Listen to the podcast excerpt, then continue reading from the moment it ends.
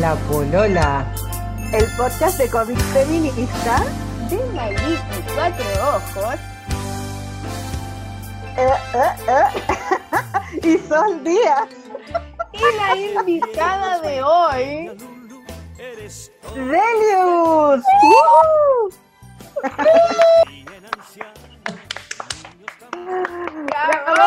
¡Woo! Te quedas, te quedas ahí un poco pegada Sol, no sé por qué. Tú que eres la dueña de casa. Ay, no, porque internet probablemente está dando jugo. Voy a, de repente me voy a conectar al tiro con mi celular. Pero, Ya, weón, oye, estoy muy estás como con cámara lenta. ¿En serio? Sí. Ya. ¿Tú bueno, también la sigamos. veis como en cámara lenta, Delius? ¿A a la Sol? Sí, sí, se cuelga, se cuelga Sol. Queda- Ah, ¿Te ¿viste, acordás Sol, Sol? cuando hicimos los cuadriños en Brasil que también te tenías que ir caminando de habitación y que en una tenías mejor conexión que en otra? ¿Te acordás de eso? Me acuerdo. Fue como un. un- ¿cómo Y que te decíamos, anda, anda para el living, anda". Terminé en la pieza de la Filomena. Claro, sí, sí, ahí. Te lo juro. pues, para allá te vaya a tener que irte. Oh, concha la lora, ya. ¿Ahí estáis bien? Sí, se escucha bien, ¿o no? Oye, pero qué maravilla este encuentro. Estoy muy emocionada. Yo también estoy muy Oh. emocionada. Bueno. Como que, ¿cómo no lo habíamos hecho antes? ¿Por qué no nos atrevíamos? Ah, ah, Ah, Delius la intocable. igual hicimos, cuando viniste, hicimos con, con Juanita Neumann y con Clara Lagos. Oye, Ah, sí, claro, sí, po. un podcast que duró como, weón, tres días. Que hablamos muy largo. Tu típico. madre, weón. Pero no, pal pico, weón, así lo hicimos de verdad en dos días, ¿sí o no? Como dos tardes. Claro. Claro. Ay. Sí, pues cuando fui al, al Viñetas Sueltas. Claro, que trajiste todos los ídolos de Maliki para todos. Nos trajiste. Ah, Sí. Había salido. León. Sí. Oye, que estuvo Ay, buena en esa, esa vez. época. Cuando la gente Sí. podía viajar y habían Mm. festivales. Sí. En la época, en el pasado. En el super pasado. ¿Qué vamos a hacer? Qué heavy, ¿no? Sí, Vamos de mal en peor. La otra vez estábamos, sí, la otra vez estábamos hablando con, cuando fue mi inauguración de la muestra, nos encontramos con María, Paola, bueno, estaban todas amigas ahí, y dijimos, bueno, a ver cuándo vendrá, y María dice, y bueno, para dentro de dos años mínimo, a ver qué esperamos. Oh, dos años. Y Sí, porque este año tenemos- se tiene que vacunar todo el mundo. Sí, Y, ahí ya, recién ahí vamos, podemos empezar a movernos. pues, Si no, no va a poder Sí, ser. Y que las cepas no, no evolucionen tampoco y que las vacunas no queden obsoletas porque a- acá estamos todos con mucho miedo con la cepa esa de Manaus, viste la de Brasil que dicen que ya entró al país y que es más contagiosa, más peligrosa, bueno, no sé. Tipo, cepa de Brasil. Chan, Chan, chan. sí. Oye, oye, antes de que sigamos chachareando, estaría bueno que, mm, que presentáramos a la Delius, porque nosotros la conocemos hace mucho tiempo, mucho tiempo, Sí. pero, pero queremos que todo el mundo sepa con quién estamos hablando, con el calibre de invitada con la que estamos Ah. conversando, weón, no. Arro- todas arrodíllense, por favor. ¡Reverencia! Arrodíllense, prendan una vela, listo. Mirando a la meca. No, Delius, pero- gran dibujante. Bueno, Delius está en Buenos Aires, ¿no? En Argentina. ¿En Sí. qué barrio estás, es- vives tú, Delius? En Parque Chacabuco al sur. Parque Chacabuco, por si alguien sabe los barrios de Buenos Aires. No yo, pero alguien, alguien puede saber, ¿no? Yo nunca lo entendí, weón. y- Bueno, Delius es una dibujante muy, muy, muy, muy bacán, que además es muy simpática y la queremos muchísimo. Y mm, la Sol creo que está un poco enamorada de la Delius, como Yo voy a que se estar siempre enamoraron un enamorada poco. de la Delius, sí. Fue un amor así tan yo, profundo. yo de vos. Te amo, Delius. como que se enamoró perdidamente. Es que lo pasamos, Ana, es que cuando nos conocimos con la Delis lo, lo, pasamos muy bien, fue como muy, yo creo que fueron viajes importantes para las dos.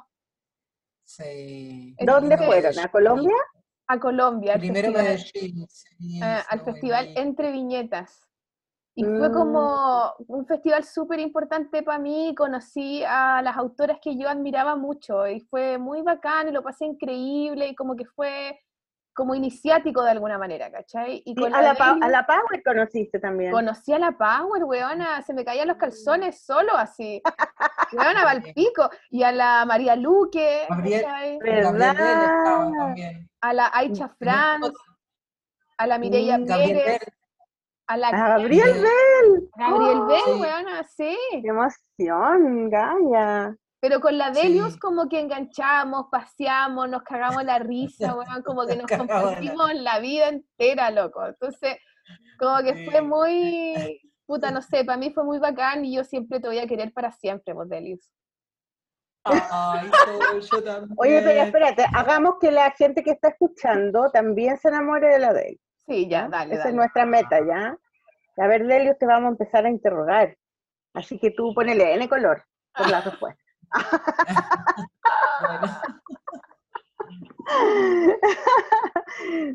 cuéntanos tu infancia, Delius. ¿Dónde naciste? Yo nací acá, muy, en un barrio muy cerca, en el barrio de, Boedo. Eh, de, en realidad Almagro en ese momento. Eh, mis padres alquilaban un departamento en la calle Pelufo. Y eh, bueno, fui, soy la primera de tres hermanas. Eh, dibujé desde chiquita siempre porque mi mamá dibujaba y le gustaba mucho mm, eh, las artes. Mi mamá es ceramista y mi papá, mm. mi papá era corredor de libros, era librero, entonces nos traía muchos libros y bueno, también era era actor, mi padre le gustaba mucho el cine, entonces, bueno, siempre la cultura estuvo ahí metida en mi casa. Eh, mi, abuelo era, mm, mi abuelo era diseñador de muebles de estilo, eh, entonces también en la casa de mis abuelos siempre había como maderas y, eh, libros y esas cosas, Oye, ¿de qué estilo? ¿De estilo? ¿De cuál estilo? Y tipo muebles, no sé, del siglo XVII, del siglo XVIII. Ah, ya, antiguo. claro, un ricachón en Recoleta que quiere decorarse todo un super departamento con una biblioteca o con una silla y una mesa de el estilo, no sé, sí, estilo del XIX. Luis XIV. Luis, claro.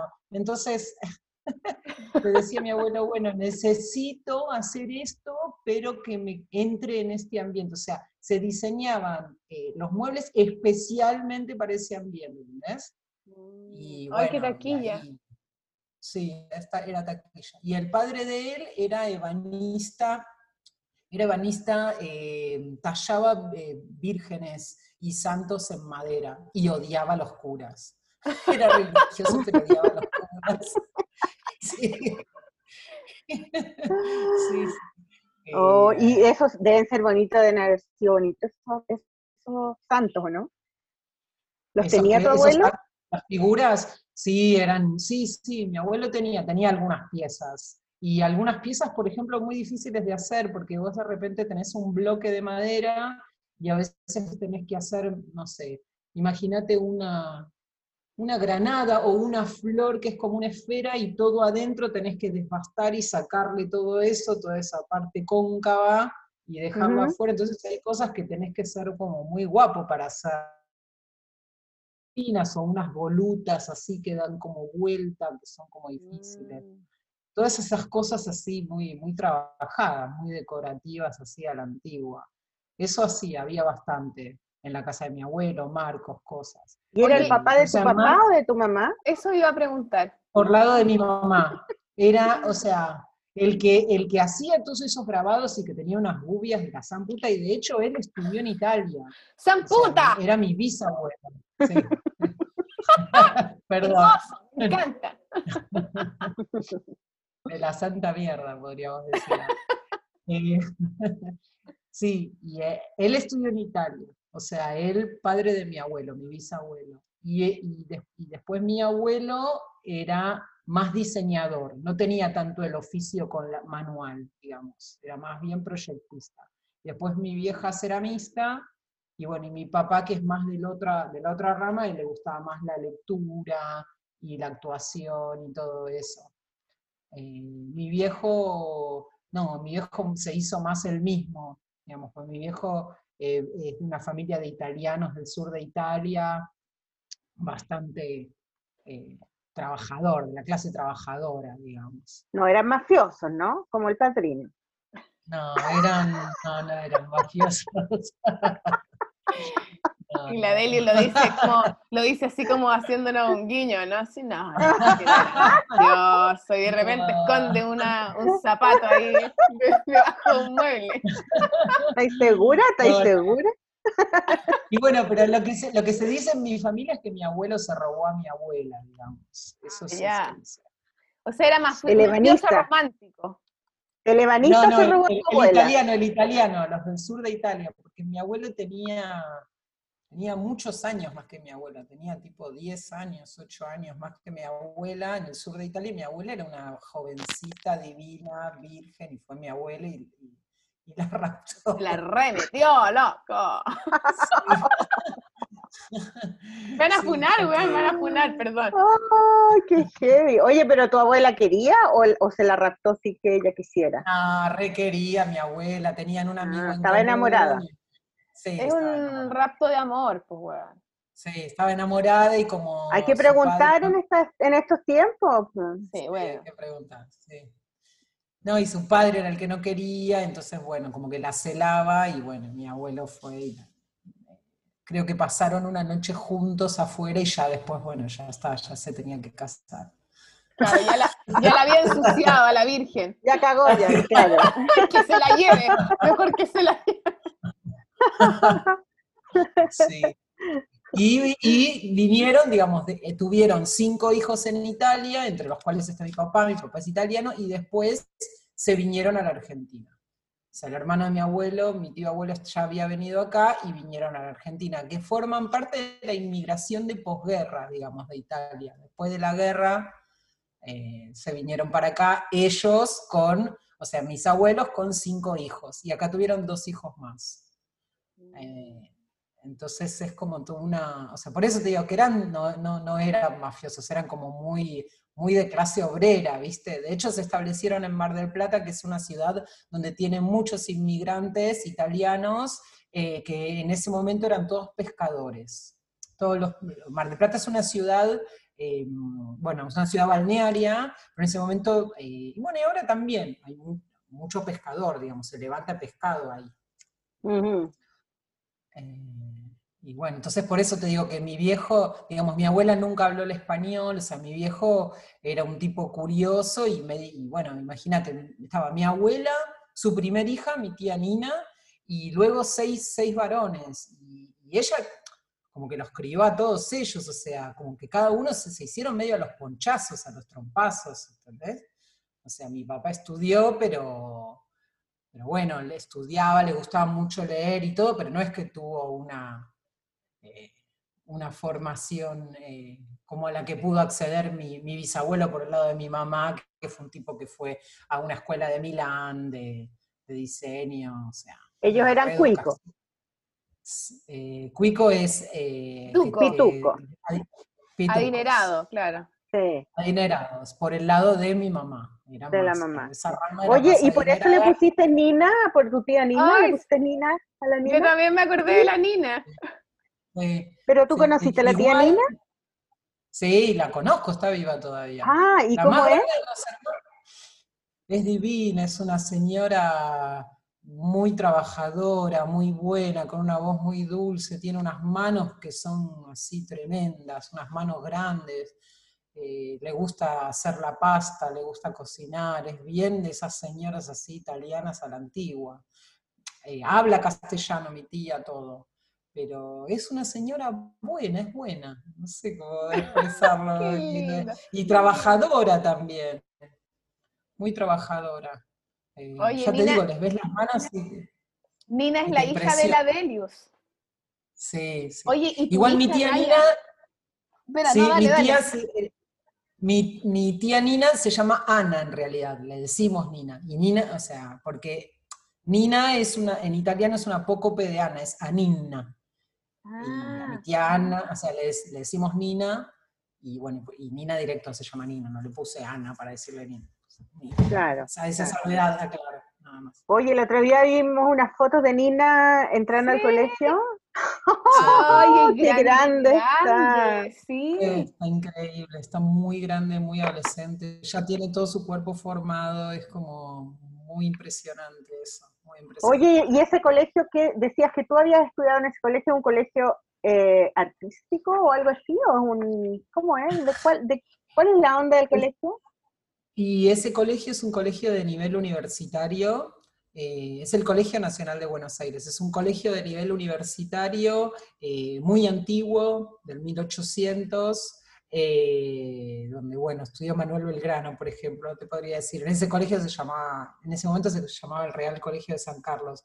Y es un colegio eh, estatal, digamos, no, no tenés que pagarlo, no es un colegio privado ni nada, pero es un colegio donde eh, es muy exigente, tiene como un nivel así medio de excelencia y tenés que estudiar, tenés que dar un, hacer un curso de ingreso durante todo el año para entrar, en donde te enseñan Mm. geografía, historia, matemática y lengua. Y tenés Es que dar una un serie de liceo exámenes. 7.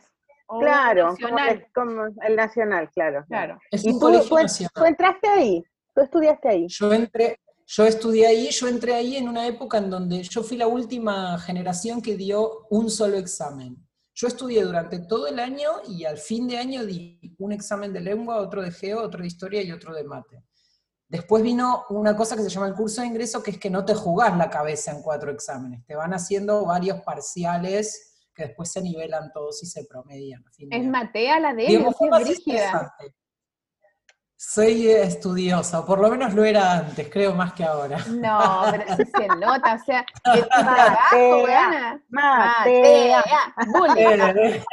sí, No, pero, Matea, o sea, nerda. Real- realmente se nota, weón, en tu trabajo, incluso en la forma, en tu línea, en cómo pintar y en, en, la- en los textos. En el cuidado, Sí, en se los nota. detalles. Que heavy como, como el dibujo te dice tanto de la persona que hay detrás, weón. Como que al ver tu trabajo inmediatamente uno cacha que eres una persona muy trabajadora, como muy eh, como comprometida, como responsable con lo que está haciendo, ¿cachai? Sí, sí, estudiosa, como que in- investigas mucho Eso. para hacer un trabajo, se nota. Oye, Delis, cuéntanos cómo fue que esta niña tan matea, me imagino que te gustaba mucho leer, que tenías tanta cultura ahí en tu casa, em, ¿cómo fuiste decidiendo el camino al dibujo? ¿Cómo, ¿Fue una decisión o fue algo que estaba, tu familia obviamente te apoyó, pero el- la cultura era como parte de ustedes, o fue como difícil? ¿Cómo, cómo fue ese? Pero Sol, te saltaste toda la infancia, Gaya. Ah, perdón, ya. per- Pero No, vale. mezclémoslo, pues, huevona, mezclémoslo. Entre medio, ¿cu- Pero ¿cuántos sí, hermanos? Bueno, se puede retomar el camino. Sí, es eso, fue bastante natural durante mi infancia también. Digamos. ¿Tenías hermanos? ¿Tienes hermanos? ¿Hermanas? Tengo dos hermanas eh, mujeres, sí, sí. Tengo ¿Más dos chicas? hermanas, yo ¿Más soy la mayor. Son más chicas las dos. eh, y bueno, nada, éramos un súper trío. de- Ah, ya sé por qué ustedes se llevan bien, porque son las hermanas mayores. Somos ¿Viste? responsables, pues, huevona, Eh, ¿cachai? ¿no? pues claro. No, yo aquí, bueno, permiso, me voy. Típico de la hermana. Oye, típico de Yo la hermana soy la del hermana medio. mayor, ¿ya? Yo soy la del medio nomás. Típico la, la, la del medio que quiere llamar la atención, ¿cachai? ¿no? Ustedes que se creen las dueñas de la, de la verdad y No, que lo que pasa es que a las mayores siempre los papás los quieren más, huevona. Sí. y que encuentran que sus hermanos menores no dan, no dan con el ancho. No van al ancho, ¿sí? Ah, son lo máximo, los hermanos. Maliki, los Maliki, hermanos no, menores. no proyectes, no proyectes. Oye, pero Ah. espérate, ¿tus, tus, tu- tus hermanas también dibujaban o eras tú nomás?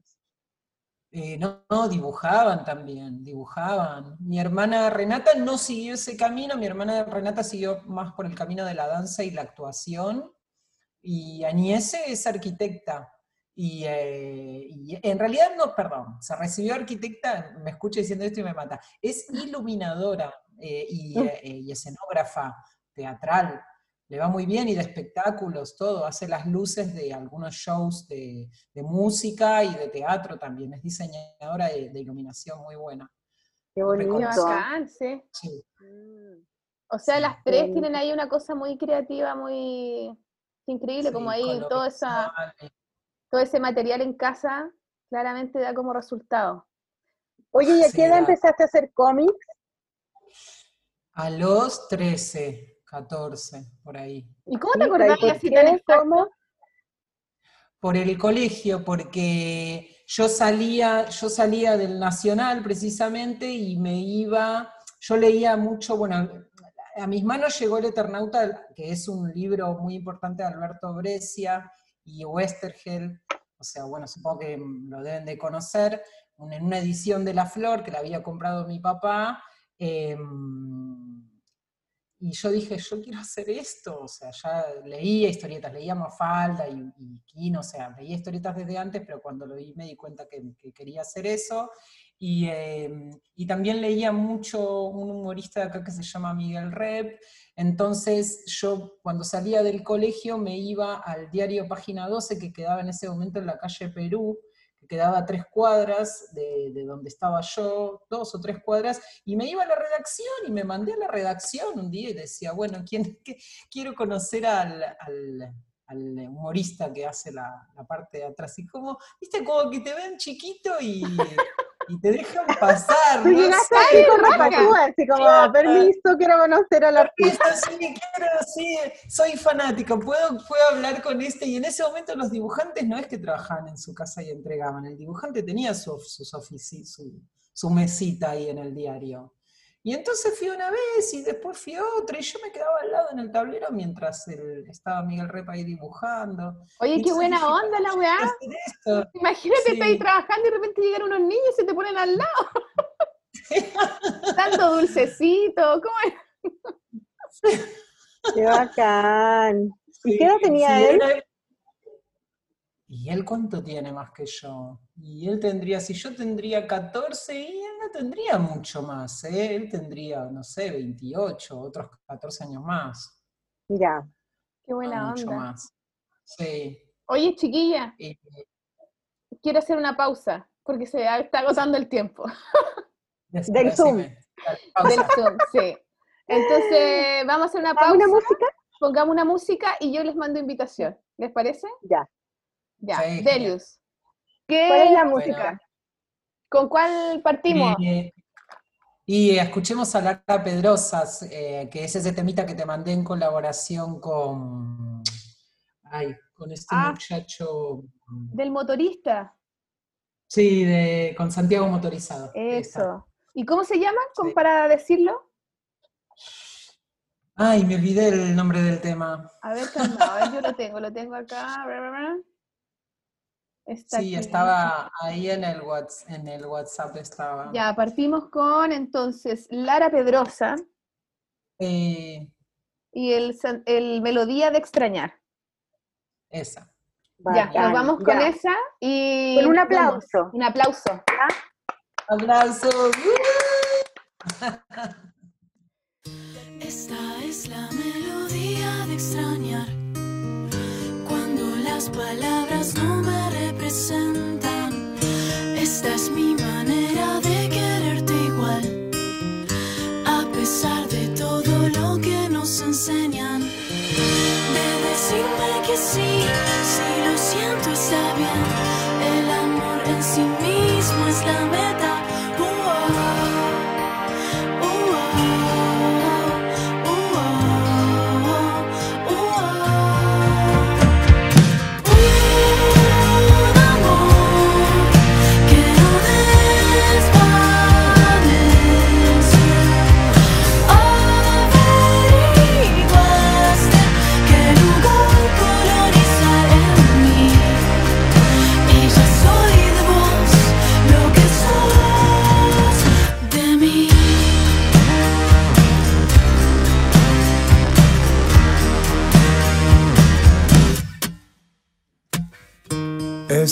Es el mecanismo funcional que encontramos para estar sin estar cerca.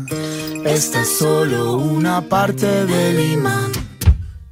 No lo vemos, pero sé que nos conecta. Y me digo que sí, si lo siento está bien.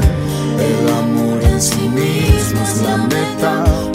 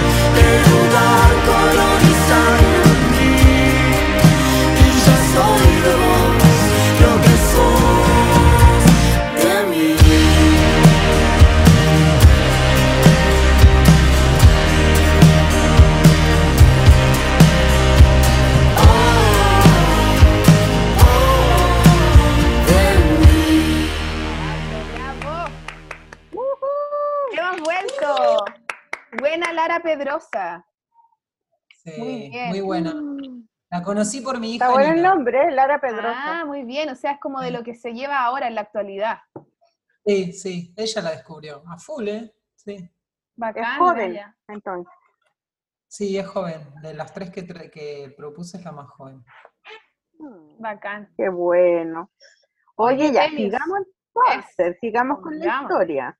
Entonces, Sí. tenías 13 años, te fuiste a meter al diario y dijiste quiero conocer a este gallo porque estoy en este colegio bacán. Algo así era. Exactamente. Y di una prueba y queda en esta weá, ya. Preséntenmelo. ¿No? Así fue, Sí. ¿no? Sí, sí. No tan así, no chapié que iba al colegio, pero, pero dije que me interesaban las historietas y nada, me dejaron pasar y bueno, y ahí fui haciendo amistad y de hecho hice amistad con el, con el, con el señor que estaba, o sea, en la puerta, con el, con el portero, con el tipo con el, con el que te recibe, con el que estaba en la mesa de entradas, como muy, muy divertido, ya me conocía. Y, y bueno, entonces, eh, nada, ahí me di cuenta que sí, que me gustaba, que quería hacer, y entonces empecé a hacer mis propios personajes y mis propias historietas que salían publicadas en la revista del colegio. O sea, los estudiantes hacíamos con fotocopias, eran como unos fanzines en realidad. Eh, y con fotoduplicaciones hacíamos la revista del colegio, donde en general había bastante escrito, que en esa época se hacía con máquina, las notas, se dice, co- componíamos a la vieja usanza, digamos, con el original en papel, y después lo fotoduplicábamos, lo abrochábamos, y bueno, tenía secciones que de repente, bueno, había que dibujar a veces la tapa, o chistes adentro, o alguna doble página con alguna historieta, y ahí yo, o sea, esa parte la, la hacía yo. O algunos títulos, por ejemplo, de alguna nota. ¿Y te acuerdas qué, qué cómics eran, qué historias eran? ¿Dibujas? Sí, yo tenía un personaje que estaba un poco inspirado también en el de Miguel. eh, un personaje que se llamaba Renato, Renato, etcétera, que era un punk, era un punk eh, que tenía una novia que se llamaba Paula y era como un perdedor el tipo, no tenía trabajo y trabajaba de cualquier cosa, paseaba perros. Y la chica, si bien era también una chica medio punky, quería quedar bien con los padres y quería hacerlo quedar bien a él con los padres. Entonces, eh, nada, eh, el tipo no sabía cómo hacer para, para tener un trabajo decente y, bueno, y pasaban esas cosas, digamos. Era como- el chabón era como un impresentable que quería ser presentable para los ojos de la novia, de los padres de la novia. Y, eh, y después también había, eh, y eso era un delirio, había, es- este personaje a su vez tenía tres pájaros, eh, pero tres pájaros como diminutos y hasta te diría imaginarios, como en la cabeza.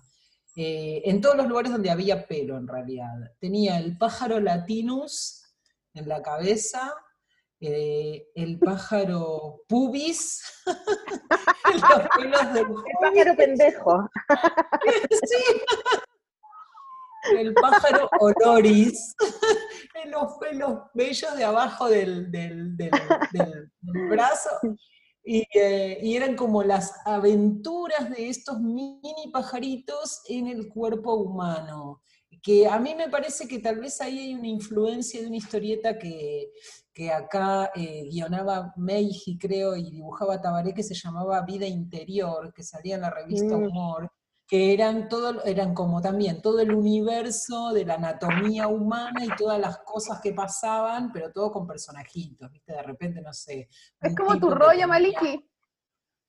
Sí, total. Lo, como lo, lo, voy a lo, voy a anotar, vida, vida interior. Voy a vida interior, para, de Tabaré, de Tabaré. Anotalo. Tabaré es un dibujante uruguayo muy desprolijo, así como con todos sus personajes son muy graciosos y todos muy peludos. Y siempre hacía, qué sé yo, por ejemplo, las historias de Tabaré era un tipo que le cayó mal la comida y terminaba eructando también en una. Entonces, todo, cuando el tipo eructaba salían como todos los. el olor, o sea, como es, tiene un dibujo tan peludo, es muy gracioso ver todas las o sea, eso, los eructos o, las cosas feas dibujadas por este tipo, porque eh, nada, los hacía muy graciosos. Oye, Delius, una cosa técnica, ¿tú tienes por casualidad un audífono con micrófono por ahí, en tus cosas, en tu taller enorme, hermoso que tienes? ¿Por qué? Porque tendría que ir a buscar un, porque como que se le va el audio, ¿no, no, no, no sentís eso, no? Como que habla y se le va y después vuelve y después se le va y así, ¿no? Porque el, el, el, micrófono está en, está en la cámara, es una cámara, pero puedo ir a buscar un micrófono al cuarto de Nina, que, cree que tiene uno y lo probamos, si quieren. Yo no, no, a ti no, no. Ah, entonces eh, soy yo nomás. Yo, yo encuentro que se escucha bien, además que la Delus habla fuerte igual. Sí, viste, que habla así la Delius. ya, bueno, bueno, ya, pero si se le va la, el, después me va a decir, weona, tenéis razón en el audio, ¿viste? Yo te digo nomás, te lo digo, te lo digo nomás. Te lo digo. ¿Por qué me odiáis? Si quieres, voy a buscar, no tengo ningún problema. Ya anda a buscarlo, pues, bueno, dale, salgamos de duda. anda a buscarlo y te pelamos por mientras. Eso, yo creo que la Maliki quiere hacer eso, así que anda nomás. bueno, dale. ¿Qué queréis decirle la Delius Maliki? Por favor, dímelo. La encontré no, pero en serio, no, no la escuchaba y como que se iba, como que se iba y se volvía. No, na, qué verga. Oye, eh, oye, weona, ¿qué vaya a hacer sin, con la cuarentena? ¿Ya estáis en cuarentena? Sí, weona, si Santiago cagó al tiro, po. o sea, no al tiro, pero, pero no, sí, sí, no sé, ya me da lo mismo, bueno, no quiero ni pensar en la wea, como que ya me entrego, ya me quise matar, me quiero matar todavía, es que me tiene, ¿sabes que me tiene aburrida, weana? Y que es súper inconsciente de mi parte, toda la weá, me da lo mismo, pero lo que siento de verdad es que estoy aburrida que me digan qué hacer y qué no hacer. Estoy hasta acá, me siento como pendejía, weona, ¿cachai? Todo el rato. Mm. Que se puede, que no se puede, que permiso, que no permiso, sacar permiso, preguntar es como que me siento una pendeja, mamá, aquí, no, no, vaya, vaya, acá, vaya, eh, que sí, que sí se puede, que después no, que para el otro lado, ay, ya, weón, la weá es como, ya, ¿sabéis qué más? Me importa un pico, no te pido ni una weá, me quedo encerrada. Chao, weona, no? Eso, eso es lo que me pasa de pendeja de cabra chica, pero entiendo que está la oh. cagada, de hecho nosotros unos vecinos ahora están con, con virus, weona. ¿En serio? Sí. Weona, tenés que tener cuidado. Sí, sí, se fue, la, persona que estaba con cuestión se fue a una residencia sanitaria y nos avisaron y todo, y nosotros hemos estado bien y ni un problema, menos mal, yo creo que no, bueno, no, no nos juntamos así todo el tiempo, pero nos salvamos, ¿cachai? Así que ah, pero te juntáis con los vecinos. Sí, pues igual nos juntamos, los niños igual de repente salen y son eh, vecinos que tienen hijos de nuestra misma edad, el Rafa, ¿cachai? ¿Funciona esto? ¿Qué es eso? Trajo una hueá para tejer. ¿Qué es eso? Es un consolador. tan flaquito, tan flaquito, no, no weón. Habría que entrar a hacer así, weón, una weá. Llega lejos, llega directo al punto. No, no, esa weá te llega a la ¿Ah? ¿Funciona, esto? Lo acabo de enchufar. ¿Sí? ¿Se escucha no? bien? Sí, yo cuento que se escucha bien. Dale nomás, si ya te pelamos. No sé qué esperarme, pero, pero bueno. Hablamos a tus espaldas, de ti. Ah, Nada, estábamos hablando de la cuarentena, nada más. Sí, No te, eso. pre- no te preocupes. no te preocupes. Vida interior. Oye, lo voy a ver eso, me gustó. Sí, sí. Oye, que- que- yo quiero- Oye, ¿y en qué te... Es buenísimo. qué te- espérate, y el espérate, espérate, ¿en dibujante es, Tabaré, Tabaré. Tabaré. Tabaré. Sí, lo, lo he escuchado, pero. ¿en quién te inspiraste para crear ese personaje que se llamaba, ¿cómo se llama el personaje? ¿El punk? Eh, Renato, Punk se llamaba Re- etcétera. Re- Renato, etcétera, se llamaba la tira. O sea, ¿Y Re- el quién? etcétera es como todo lo demás, todo lo que venía con el personaje, digamos. ¿Y, quién, ¿Y en quién te inspiraste? Porque ¿qué tenías 13 Ah, años. había una tira, había una tira de Miguel Rep, una historieta que se llamaba Joven Argentino, que también era un, era un pibe que tenía una novia que se llamaba, ay, que era la negra, turca, la turca. Él era el negro, creo, ya mira, ni me acuerdo. Y también eran dos como adolescentes, barderos, en los años 80, porque vos pensás que Miguel Rep es un dibujante de esa generación, es que es cuando vuelve la democracia a la Argentina. Entonces hay una serie de, de- hay toda una revolución cultural, claro, claro. Estaba la revista Humor, que era una revista de resistencia durante la dictadura, donde salieron un montón de periodistas y escritores y dibujantes y todo, es- todo lo que publicaba la editorial La Urraca, la editorial de vanguardia totalmente. Y bueno, ahí, eh, de ahí salió, bueno, eh, creo que salía Joven Argentino ahí, en esa revista, o en la Sex Humor salía, porque siempre terminaban garchando los personajes de red. Los míos no, eran un Gar- poco más Garchando, garchando, ¿qué? garchando. Es como cogiendo, culeando. Ah, follando. culeando, ya. Garchando, aquí, aquí le decimos culeando, el culeo. Claro. Sí, O, o hacer el amor. Haciendo el amor, haciendo el amor. O el mete y saca. El mete y saca, O el dos. ponela. Que te la Ya, pongo. oye, ¿y, aquí- y ahí qué te, qué te decían de los cómics? ¿Eres conocida por los cómics? ¿Te- ¿Qué te pasó ahí cuando hiciste esos cómics? Y porque lo que pasa es que yo no decía que era yo, yo firmaba, que eso es loco, a mí me gustaba que no se supiera que, que yo era yo, y que, eh, entonces firmaba Carlos, porque mi tercer nombre es Carlota, y firmaba Carlos. Y, ¿Y por qué eh, como hombre, weona? Como las hermanas No sé, ¿sabés que lo pienso ahora también? Eso como que no quería que, que nada, que se supiera que era yo. Qué loco. Sí, Tenía que ser un Y- hombre. Claro, y Sí, si y fuera un también hombre. hay algo de eso, ¿sabes? Porque eh, había, había más chicos que chicas haciendo las cosas. Entonces, un poco para pasar desapercibida, supongo. Nunca me lo puse a pensar en profundidad, pero me imagino que tiene que ver con eso. ¿Y cuándo empezaste a Eh, hacer Delius? ¿Saliste de, de? En, eh, en el taller de Brescia. Ah, eh, ahí ya Sara ¿Qué edad estaba. tenías ahí? estaba, sí. Y, ¿Y qué ahí tenía tenías ahí? 19, 19 años. Igual chica.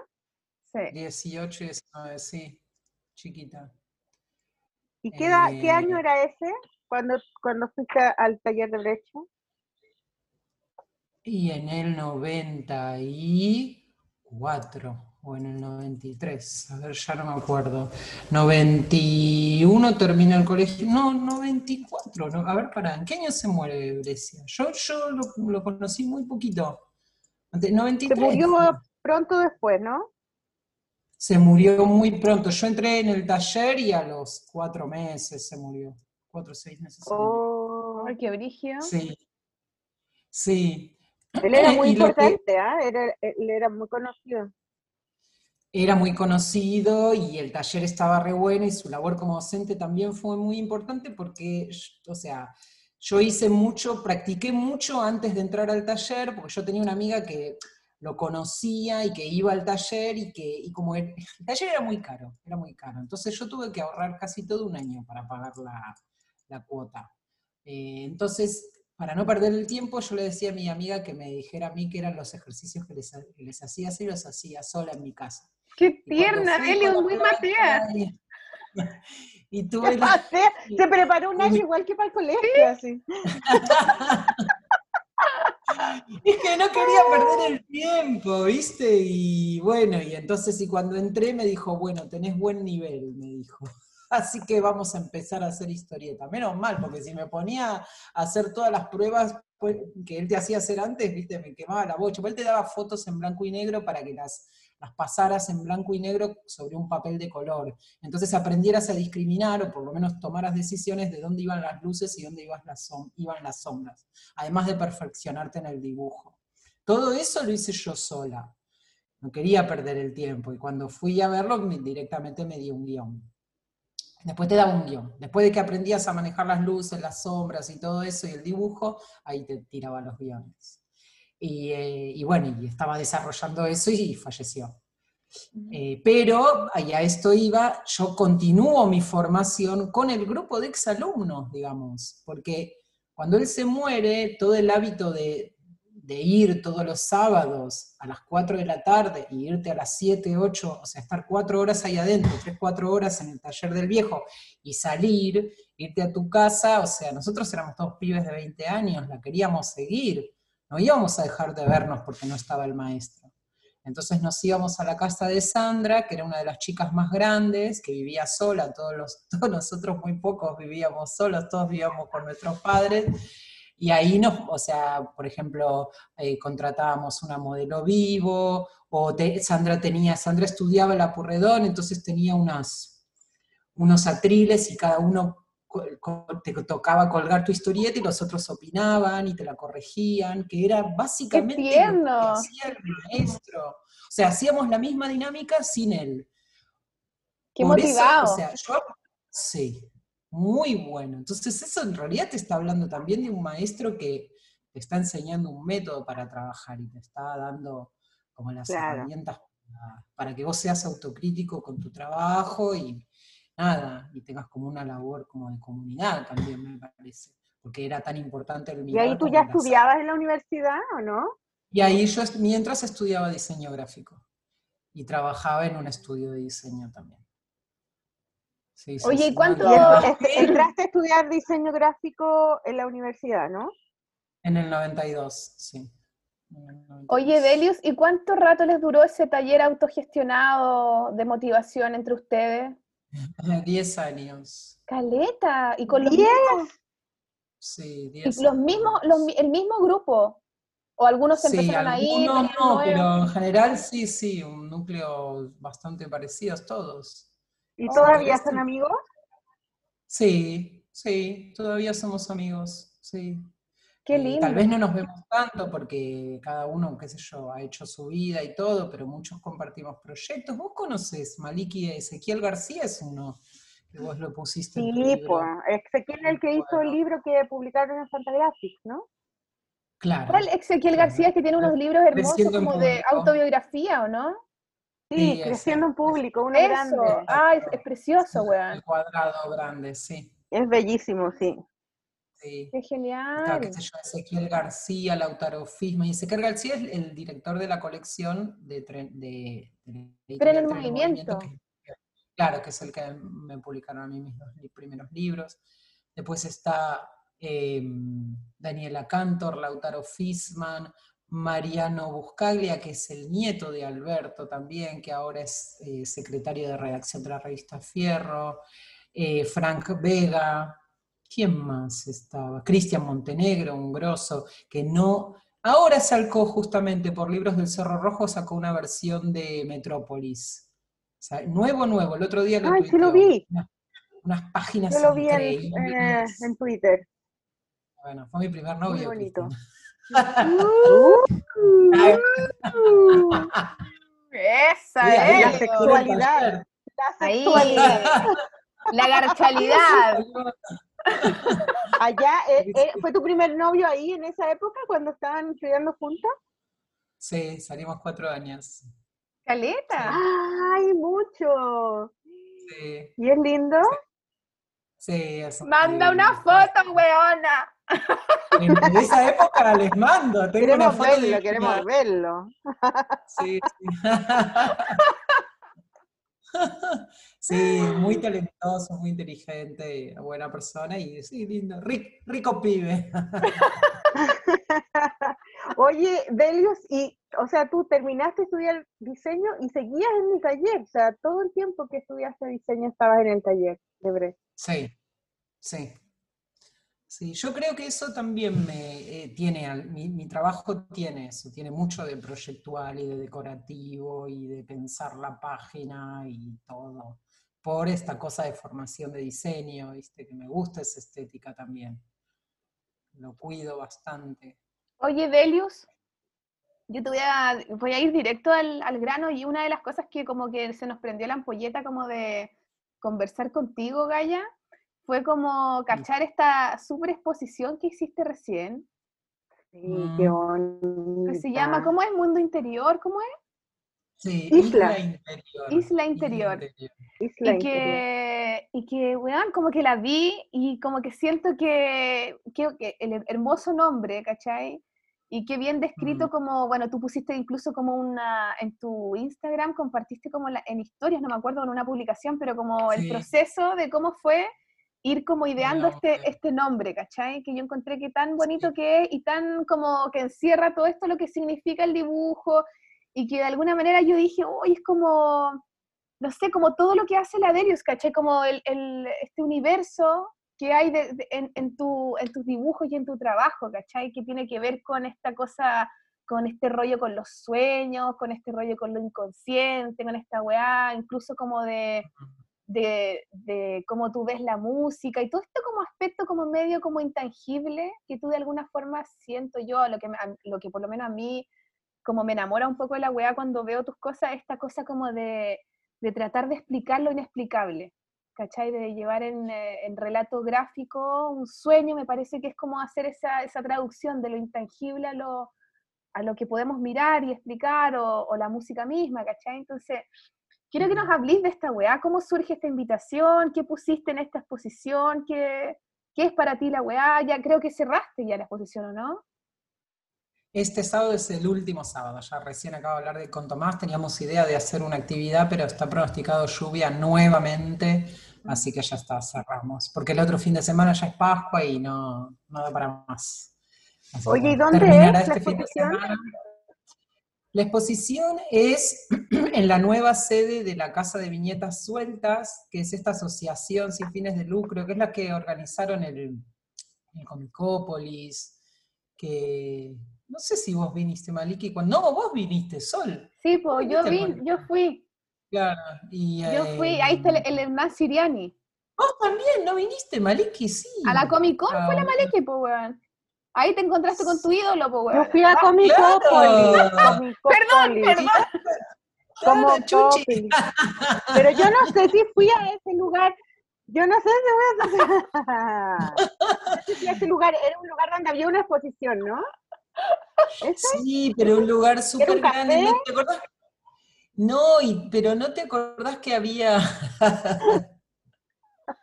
Perdón, Fue el año que vino Art Spiegelman. No fue el año, eh, o sea, bueno, igual todas estas ferias las organiza Viñetas Sueltas, todos estos encuentros donde han venido ustedes, o sea, es, es esta asociación de historietistas, así sin fines de lucro, eh, que ahora se mudaron y tienen una nueva sede, una nueva casa, y eh, ellos estaban por inaugurarla a principios de 2020 y vino la pandemia y quedó todo congelado, todo ahí congelado y no se pudo trabajar, no se pudo hacer nada, todo cerrado. Y justo yo había pedido un subsidio al Fondo Nacional de las Artes, que me lo dieron, un subsidio también de ayuda por la, por la crisis, digamos, eh, de la pandemia, y vos tenés que, cuando o sea, tenés que hacer tu presentación, digamos, tenés que presentar el proyecto y después decir, bueno, hicimos esto. Y bueno, y, y como había que hacerlo, digamos. Eh, Entonces, esta Entonces- exposición es de ese subsidio. Sí, tiene que ver con Ya. ese subsidio, es gracias a ese subsidio que se llama la beca Fortalecer eh, Cultura. Y entonces ahí, eh, no, la primera fue sostener cultura y después la fortalecer cultura. Sostener cultura. Y bueno, y ahí, y es la verdad que estuvo muy bien porque le dije a, a Tomás, viste, bueno, vamos, hagamos esto, abrámoslo. Y bueno, entre todos nos organizamos, eh, movimos, o sea, dispusimos el lugar, Hernán Siliani me ayudó a armar, armar todo, a hacer el montaje, los chicos fueron y pintaron, eh, colgamos todos los cuadros, eh, compramos todas las cosas para, para el cuidado personal de todos los visitantes. Y bueno, y también, bueno, lo que yo colgué es una selección de, de 10 años de laburo. O sea, están todo, toda una serie de trabajos eh, a color, en lápiz, de una técnica así muy trabajosa, que, bueno, que, ustedes la habrán visto, que es la que, la que yo hago en los Moleskine, que mm, son un montón de historietas que salieron publicadas en una revista de cultura que se llama acá eh, Enie, una revista de cultura en donde yo hacía unas crónicas que se llamaban Crónicas de la Cultura, donde me mandaban a ver un espectáculo o una película o un lugar que tenía alguna movida o lo que fuera y hacer una crónica con eso. Como un laburo medio periodístico, pero yo periodístico. soy periodista. Entonces ¡Qué bacán! Claro, Claro, entonces, no, estuvo bueno, ahí me di cuenta, los periodistas la verdad que la pasan bien, porque después te, regalan entradas para todos lados, es tremendo. Me divirté mucho en esa época. O una exposición, entonces, bueno, iba, iba a una exposición y, veía y, hacía mis anotaciones y después armaba una historieta con eso que salía publicada en la revista. Y eh, eso era un trabajo también, éramos varios en esa sección, que nos íbamos turnando. Eh, éramos cuatro o cinco dibujantes, creo que estaba Fer Calvi, Ale Lunic en un momento estuvo también, Ezequiel García al final estuvo también. Eh, bueno, y eso duró un tiempo, unos tres años duró, dos, tres años. Después otras viñetas así con, que, hacía con historietas, con eh, recetas para otro diario. Después algunos laburitos así como más, más, más sueltos de ilustración mucho así con la cosa, bueno, combativa, de lucha así feminista, algo de las Chicks on Comics también, y algunas eh, mujeres que a mí me, parecen interesantes, que, les hago retratos. Después está toda la selección de sueños completa, son 22 historietas que entraron todas en una habitación, hicimos doble fila, blanco y negro, que es una, bueno, son las dos series de 10 y estoy empezando la tercera. Oye, para la revista Fierro. ¿O no? Sí, para la, revista Fierro, sí. Y, la tercera serie todavía no salió. Oye, y eso es lo que a mí, eso es lo que me, saca tiempo ahora, me encanta. Weón, a mí también, me encanta. Cuéntanos, por favor, un poco más de esa weá de los sueños, porque que no son solo sueños tuyos, son sueños de distintas personas. ¿Cuál es el rollo? ¿Por qué te interesa ah. dibujar sueños, por ejemplo? Y porque se fue también, se fue dando naturalmente. Yo, yo anoto mis sueños, tengo mi cuaderno de sueños. Y me gusta todo eso y, me llama la atención y me han pasado cosas raras con mis sueños. Y entonces eh, llevo, llevo mi cuaderno de sueños y un día dije, bueno, lo voy a, lo voy a dibujar. Y empecé como a dibujarlos y después salió esta invitación de, Lautaro, eh, que se le editó en realidad por medio de al principio no fue una invitación de Lautaro, fue una invitación de Ariel López Verdesco, que bueno, que en ese momento trabajaba con Lautaro en La Fierro. La invitación vino de La Fierro y eh, Ariel López. Ariel López Verdesco, sí. Sí, me encanta, él es como surrealista. Él es un genio. Él es, un, genio. sí. Es hermoso su trabajo. Tengo su libro. Sí, yo tengo. No me acuerdo cómo se llama, pero es como piteado total. sí, eh, Futuro Total se llama. Futuro, total. sí, es lo máximo. Como hora de aventuras. Es muy lindo, sí, me encanta. es, como un vikingo él también. Sí, sí. Y eh, bueno, él es el compañero de una, de una colega también de Natalia. Eh, bueno, nada, entonces eh, él me invita a publicar en La Fierro, entonces yo digo, bueno, voy a hacer lo de los sueños que me pareció algo que también que lo podía llevar adelante, que era solo una página, que eran, eran cosas breves, autoconclusivas, que me permitían a mí también laburar con una caja. Ahí hay otra cosa también que tiene que ver con el diseño, porque yo dije, bueno, la página es una página tipo A4, que la puedo dividir en cuatro columnas y cuatro filas. Eso me da un resultado de 16 cuadritos. Y si yo quiero, puedo sacarla... Pero sí, pero podés sacar las divisiones. Sí, porque todo lo contrario, Gaya. Me encanta, la amo. Está bien, tiene que aprovechar, tiene que aprovechar. Tú harías un mono al medio. Claro, un mono, claro. un mono así volando y la weá, ya, se acabó. ¿Por qué me odiáis, Maliki, weón? No, pero Delio lo dividió, la dividió en 16. Hizo como un esquema Pitágoras. La... Claro. Sacó una proporción equivalente a. La página A4 no, dividió en 16 partes. Es caleta. Y, y claro, ¿en qué, porque es un, pensamiento, es un pensamiento muy proyectual, pero chicas, eso está, o sea, Aisha Friends también lo hace. O sea, ustedes cuando, Aisha, bueno, vos, Maliki, todos lo hacemos. O sea, vos cuando planteas una, quieres hacer una novela gráfica, tenés la página, vos te haces tu, Sí, si no lo hace. El, storyboard, lo hacemos. No, o, en el fondo como que diseñáis la pues, página y calculáis cuántos espacios tienes que, en el fondo para saber cuánta, cuánto, cuántos espacios tienes para contar ¿Cuántas columnas y filas tenés? O sea, el clásico es el de los eh, seis cuadritos por página 4, que vos sabés que tenés dos columnas y tres filas, entonces te da 16 cuadritos. Y además, si querés, vos podés sacar las divisiones, y entonces ahí tenés cuadros más grandes, y podés sacar las divisiones. Me encanta, de, porque entiendo la weá, ¿cachai? Matea, matea, matea. Matea, claro. Lo que pasa es que, claro, uno proyecta, pero yo ni cagando mido, pues weona, ni cagando, las weas son iguales, ¿cachai? Me da, me da, no, me da admiración realmente como la, lo que yo te dije en un comienzo, que como que se nota en tu trabajo, esta weá como de como muy en serio, muy un compromiso con la weá, y es precioso, ¿cachai? Y es lindo, y es tan, además que me encanta cómo abordáis las temáticas, como, eh, por eso te digo, como esa weá de los sueños, a mí me parece tan lindo como lo, como lo trabajáis, como que interesante hacerlo de esa manera, ¿cachai? Y la weá de la música, ese, ese fanzino, ese libro de artista, no sé, esa weá que, ¿te acordáis que tú me diste uno allá en Viñetas Suelta? Y Muy bonito. weá es una weá que ya es atómica, es precioso, ¿cachai? Es como que siento que engloba el cómic, es una weá que se abre, se despliega, tiene un formato raro, que no entra en ninguna weá y que tiene como diferentes relatos de un tema, tiene como... Oye, Delio, ya cállate. Cuéntanos cómo... no, pero a propósito de, de ese libro que lo hiciste para, eh, para Chickson Comics, ¿cierto? Cuando hicieron la exposición en, en, Buenos Aires de esa bienal que hicieron, ¿no? Un encuentro gigante.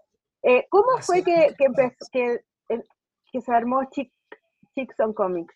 ¿Cómo lo hiciste? ¿Cómo fue eso?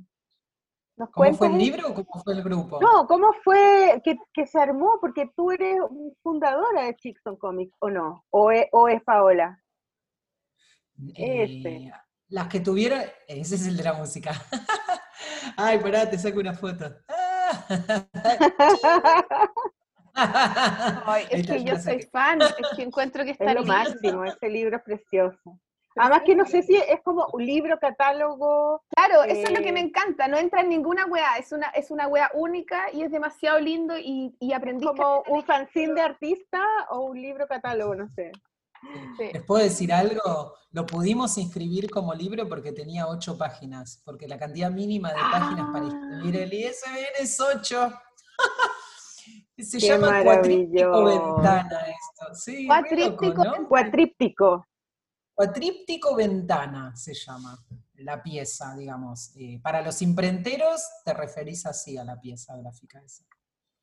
De un tamaño bastante comunal. Entonces cuéntanos, cuéntanos la, Cuéntanos Chickson Comics, ¿cómo, ¿cómo entraste ahí? ¿Cómo fue? Y bueno, Chickson Comics es una idea original de Paola y de Joris, eh, que fueron invitando a una serie de chicas alrededor del mundo eh, para, hacer un diálogo y hablar en forma de historietas. Entonces, Paola Joris convocó por su lado a algunas artistas que él conocía en Alemania y... Eh, de Inglaterra, pero básicamente eran eh, amigas de, él de Alemania, y eh, Paola, amigas eh, de ella. Entonces Paola convoca mm, a Caro Chinaski, a Clara Lagos, a Sole Otero y a mí. Y Joris convoca a Lili y Ula Losh y Marsh. Marsh se llama de apellido Schwalks. Bueno, es un apellido un poco difícil de, o sea, me recuesta escribirlo y ni me piden que lo, ni me pidan que lo pronuncie. Y bueno, y eso fue en el 2008. eso fue en el 2008 y bueno, y ahí empezamos así a hacer los diálogos. En ese momento teníamos un blog, después lo, cambiamos a un Tumblr, que ahora seguimos teniendo un Tumblr, pero, pero bueno, usamos otra, otras redes que es Instagram y Twitter, pero básicamente me parece que funciona más en, Instala- en Instagram. ¿Y todavía sigue? ¿Perdón? ¿Todavía sigue? La- el grupo todavía sigue, fueron, fueron migrando, algunas integrantes se fueron, integrantes fundadoras, creo que quedamos Clara Lagos y yo, nada más. Porque Paola, Paola? Paola se fue. Paola fue? se fue, se fue, Marge se fue, sí. Paola es simpatizante y nos adora y colabora y nos retuitea y todo, pero no, no es un miembro activo ahora. Oye, chiquilla, Ah, no sabía. Está hibernando, nosotros decimos que está hibernando. oigan, Está eh, y se va a queridísimas, estamos de nuevo con el apremio del tiempo. Ya, la, ¿Qué les la canción, la parece? canción. Si ponemos a Barbie Recanati, ¿ese? Sí, Barbie Recanati, mira, justo que estamos hablando de Power Paola, Barbie Recanati es la que escribió el libro de Power Paola que salió hace poquito, Mostras del Rock. Ya, Ay, bacán. qué Ah, bacán. sí. Oye, también- qué súper. Sí. Barbie Recanati, entonces, con teoría Sí, espacial. sí. ¿Te haría cuánto? Teoría espacial. Exper- Teoría espacial. Ya, un, un aplauso. volvemos con el último bloque. Un beso grande.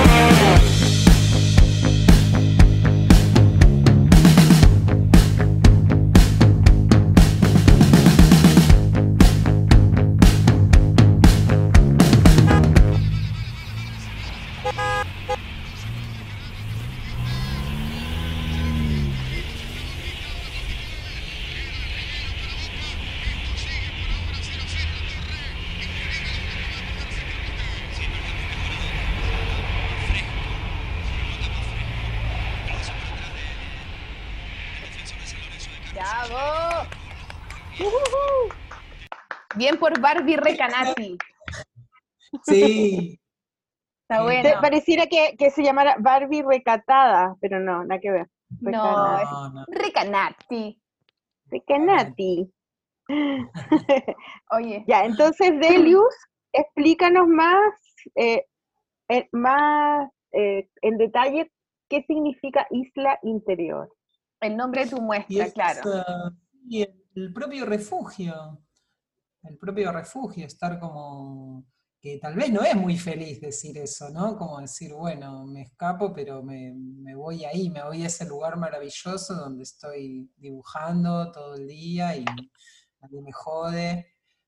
Mm, pero bueno, igual también hay algo como de, tirar una botella al mar, me imagino, ¿no? Porque creo que es eso el trabajo que hace uno. Nunca sabes quién lo va a ver. Claro, nunca se sabe quién lo va a ver, no se sabe quién va a llegar, hay un ánimo de comunicarse, de decir estoy acá, pero también hay una cosa, no sé, como de protegerse, como de no querer, eh, no querer eh, lastimarse más, también me parece. Que lo que esa weá es verdad, como, como, es como muy contradictoria, porque es como quiero comunicarme, pero necesito aislarme para hacerlo quiero comunicarme, pero necesito estar demasiado en mí y necesito estar sola, ¿cachai? Sí, y también esta época, un poco también eso que nos ha tocado vivir, de, ¿viste? de la resistencia acá, en este momento la hacemos desde el tablero, con nuestros afectos, con células muy, muy chiquitas y sosteniendo desde ahí. Eh, no sé, me parecía que resumía todo eso como que tiene un toque de nostalgia, pero en un punto también tiene algo como de paz y también de, resistencia y de, no de paz, de tranquilidad, tal vez, ¿no? Paz mm. es muy, no sé. Pues que contigo y con tu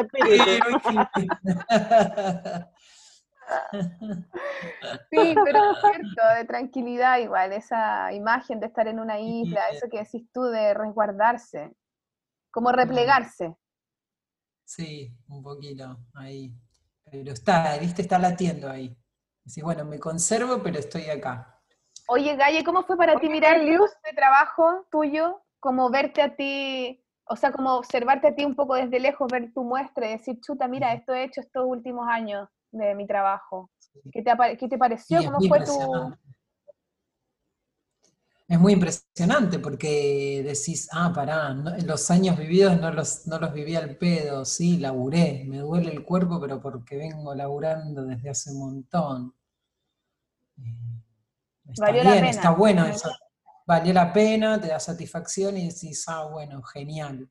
Y además también eh, un poco te sirve como para proyectarse para el futuro. Este año me pasó algo muy loco, porque es el año del búfalo. Yo soy búfalo. Y si bien soy búfalo búfalo, quiere decir que a mí me concibieron en un año búfalo y nací en un año búfalo. O sea, yo voy a terminar de. Yo voy a cumplir 48 cuando. Eh, en, febrero, en enero del año que viene, ahora tengo 47, pero lo que quiere decir es que me quedan 12 años para cumplir 60. Para los chinos, vos cuando tenés 60 años es cuando llegás a tu mismo animal y tu, mismo, tu misma materia, digamos, del animal. Es como que ya estás hecho. Digamos. Todo lo que vivas después de los 60 es como de regalo. Entonces ya digo, bueno, no, no me voy a hacer la linda, digamos. Ya tengo que pensar, a ver, en estos 12 años, ¿qué, qué cosas me coparía hacer bien, qué cuentas pendientes tengo y que me gustaría hacer antes de, bueno, de, Puta, no me queda nada, hijo. Ahí me estoy sacando la cuenta, permiso. Y bueno, pero sí. Oye, pero cuenta este año, Maliki, Maliki? O sea, como decir, bueno, loco, en estos 10 años quiero hacerme un viaje con Nina a un lugar que ella le cope, voy a ahorrar, lo voy a lograr, quiero sacar tal y tal libro, eh, bueno, y después también uno va a ir improvisando, pero digo, como, ¿viste? Porque después yo no digo que uno no pueda vivir y no lo pueda hacer, sí, uno siempre va a seguir trabajando hasta el final y todo, pero como que hay unas energías que después de los 60 mm, ya mm. todo te cuesta más. Ahí, lo que estás haciendo, Delius? Estás proyectando tu página. Estás poniendo cuántos cuadritos te quedan para armar tu historia hasta los 60 Con Pitágoras, con Pitágoras.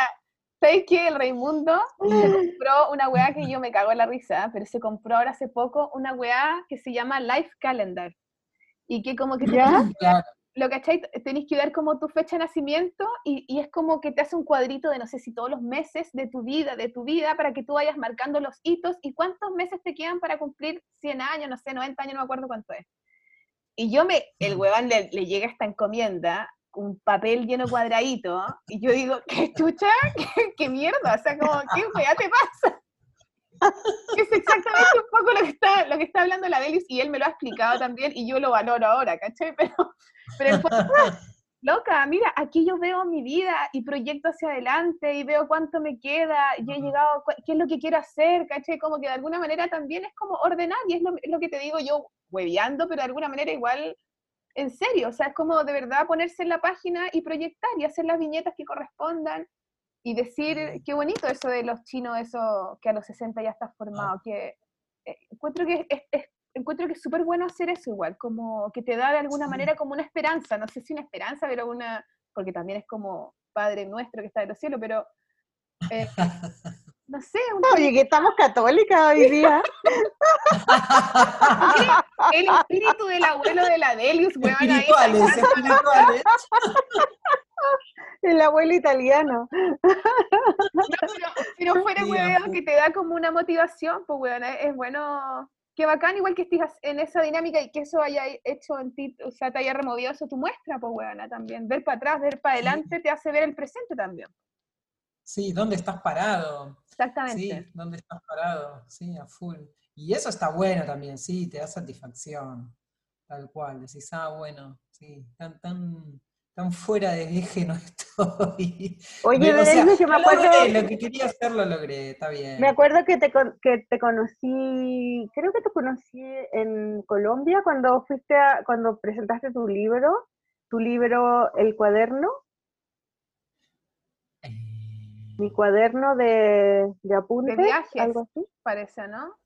Mi cuaderno de ideas y Claro, apuntes. en Perú, ¿no nos conocimos en Perú? En Perú, en Perú, en Perú. Y, y estabas con la Sol, con la, no, con la, Sole Otero. con la Sol Con Otero. Sole Otero, con Paola, con creo que no, no Mariana, Mariana Ríos, no me acuerdo. si Claro, y tu libro estaba recién salido de imprenta, estaba como Sí. nuevito, nuevito. Y ese libro, Sí. ¿sabéis qué? Para mí es muy importante porque yo se lo muestro a mis alumnas y como que les da muchas ganas de hacer un diario, porque es un diario como, es un cuaderno, no ni siquiera se llama diario, como ah, cuaderno de apuntes se llama, ¿o no? De apuntes y Sí, y viñetas, mi cuaderno de viñetas, claro. Entonces hay dibujos sueltos, como que estás dibujando cosas, hay texto, hay un diario de viaje, como que es muy mix, tiene muchas cosas y además está hecho con lápices de colores. Y eso, eh, como que todo el mundo tiene lápices de colores, y todo el mundo ha usado lápices de colores, pero no es como un, en esa época, por lo menos cuando recién salió ese libro, no, es, no era todavía como un, un material muy clásico, muy, muy normal, muy usado en las, en las novelas gráficas. Ahora sí, ahora más, con la María Luque y hay otra gente que los usa, pero... eh, y a mis alumnas que lo ven y alumnos como que les dan ganas de hacer su propio diario con lápices de colores. Es muy lindo ese libro, me gusta mucho. Súper hermoso. bueno, qué lindo. Lindo, me encanta. ¿Ese me es tu primer libro? Sí, ese fue mi primer eh, libro, sí. Sí, mi primer libro publicado como yo quería que fuera así, ah, publicado. Tengo un par de libros anteriores, pero es más, un- más son- tienen más trabajo de ilustración. Ese considero que es un libro, mi primer libro como de autor de lo que, de lo que yo soy. O sea, soy muchas cosas, pero, pero creo que básicamente soy eh, historietista y escribo y dibujo. O sea, no soy solo ilustradora. Me gusta cómo está escrito, la- el, el divague que tiene. Y además fue medio un, un exorcismo ese libro para mí. Entonces, eh, y porque fue mi, mi recuperación. Cuando yo me separé estaba de tipo, ¡ah! echaba llamas por la boca y por los ojos, odiaba el mundo. y me, sané con ese libro. Entonces, bueno, está bueno eso. Como que te, te rescatás vos mismo, decís, bueno, ¿para qué la doy? Si sigo así, me voy, o sea, ¿me voy a la mierda o hago un libro? No, bueno, hago un libro. Oye, ¿y después cuál fue el siguiente libro, el de la música? Y, ese, y el segundo publicado, claro, es el de la música, que ese fue eh, un trabajo que lo hice para exponer en la muestra de las Chicks on Comics y dije, oh, no, esto lo voy a editar. Porque lo podías ver todo, en la muestra vos podías verlo, era un mono, entonces lo, era, fue también muy natural. Dijimos, bueno, editemos esto. Edito esto. Sí, ya está. Si era Oye, pieza una pieza como experimental. Sabéis que también hay un trabajo tuyo también, bueno, tú ahora que dices que tú eres más historietista y toda la weá, pero también tienes un trabajo como ilustradora y que es maravilloso también, weón, y que yo la otra vez fui a una feria en Osorno, ¿cachai? Una feria libre en Osorno, y eh, había una, qué sé yo, estaba una señora con sus libros, o sea, no señora, una, una chica que no me acuerdo su nombre, pero muy buena onda, muy bacán, de Castro, una biblioteca muy entretenida en Castro. Y ella estaba ahí con sus cosas, con su material. Y entre esos libros yo me encuentro con uno de la Delius y de Adela Bach. ah, sí, ese está en mi corazón. Oye, y ella estaba también invitada a la feria, pero justo se fue antes de que yo... Ah, no, nos alcanzamos a tomar, ¿te acordás que yo te mandé una foto con ella? Porque Oye, es que la Delius tiene N libros con ella y es una escritora así muy entretenida, tiene unos libros muy buenos, muchos con la Delius. Pero este es un libro ilustrado por ti. Sí, ilustrado. Y eso lo hicimos como a cuatro manos con Adela. Yo, yo hice unas ilustraciones sobre una infancia de un personaje, pero estaban desordenadas y se las llevé. Y Adela las ordenó, armó una, una historia, siguió la historia y yo hice las otras ilustraciones del final. La verdad que fue un laburo así, eh, a cuatro manos, estuvo buenísimo, lo adoré, adoro a Adela. Adela es como mi tía, la conozco. Es muy simpática ella, muy bacán. Es una genia, bacana. ¿Cómo se llama el libro? Se llama Crecí hasta volver a ser pequeña. Y tiene, y tiene ese rollo también del, de este lugar interno, porque habla, es como una historia de una niña que se asombra con todo, porque a los niños todos lo asombra y todo está lleno de colores y en todos los lugares hay historia. Y después entra en una dinámica de crecer donde uno se, puta, te volvís gris y aburrido y las cosas te dejan de importar hasta que la loca vuelve o, como que, no sé, como que resucita y renace y se vuelve a asombrar, pero ese asombro ya es desde una mujer adulta y, desde, y, yo, creo desde este sentir de, de lo maravilloso que es el, dibujar para nosotras, ¿cachai? Como este, esta isla interior personal que cada una tiene, ¿cachai? Y esto es súper bonito, weón. Y, tú me lo diste allá en Entre Viñetas y yo lo, obviamente lo tengo acá y todo y hace un tiempo se lo mostré al Rafa y le encanta, le encanta, anda mil veces, de nuevo, de nuevo. Y después caché que tenía muchos otros libros chiquititos con la de la Bach, como de los colores, ponte tú, como sí, jugando con las palabras y el dibujo. Y súper entretenido y también le encantan, y ahora a la Filomena también le encantan, ¿cachai? Entonces encuentro que están como es bonito también esa, esos otros lugares donde está tu trabajo también y con la gente con la que te puedes vincular también, que es, que, es la gracia también de hacer trabajos con otras personas, ¿cachai? Sí, sí, porque si no, eh, te quemás, ¿no? Vos solo no te nutrís de vos mismo, no comés carne Sí, eso es así. Es bacán esa eh, weá de poder encontrarse con otras personas. Sí, es verdad, es verdad. Eh, y ese libro es hermoso también. Es hermoso, sí, Hay mucho, entonces es bonito, claro, tú, tú dices que eres más historietista, obvio, pero probablemente hay cosas que, que, se nutren en esa historia, en esas visiones que vienen de esos otros lados también. Y hay otro libro que es el, de, el que ganó, el que ganó el premio ese, de novela gráfica, Las ciudades... El de Las ciudades que somos. Ese es un libro colectivo, digamos. Son colectivo, sí, de las Chicks on Comics, ¿no? Claro, sí, son ocho historias de, las de las ocho Chicks on Comics, que éramos en el 2018. Nos presentamos un premio y lo ganamos. ¿Qué es el Maliki? Vos nos hiciste la, la devolución. No sé si y vos también estuviste en el jurado de ese, creo. Obvio, pues querida, yo estaba en el jurado. ¡Ah! La jurada truquera. no, a mí ese libro, me encanta. Y ahí, ahí tú contabas un, un, viaje que hiciste con Nina a Brasil, me acuerdo. Sí, imaginario también. Que sí, eso fue, es un, delirio, así como un sueño también que tuve, de que todo iba... Ah, no era un, no era un viaje real. está inspirado en un sueño, no, no. Era, era Ah. una rave en el futuro con una luna artificial y de repente hubo un desperfecto y todo se rompe y la madre y la hija tienen que huir y pasa el, el- pasan el, el- el- el desastre abajo de la tierra y cuando salen, bueno, tienen que reconstruir todo lo que quedó. Es una historia así medio Era de ciencia ficción. Netflix, mm. digamos, sí. Medio de ciencia ficción, sí. Sí, pero es cierto que decís, a full, o sea, los otros trabajos de ilustración y los trabajos colectivos eh, tienen esa importancia, esa riqueza, ¿no? Te hacen eh, descubrirte en otros lugares, te nutren. eh, es- los valoro, los valoro también mucho. Sí, son bonitos, además que son muy lindos, es bacán. Como que me encanta poder leerte a ti en tus cómics, ¿cachai?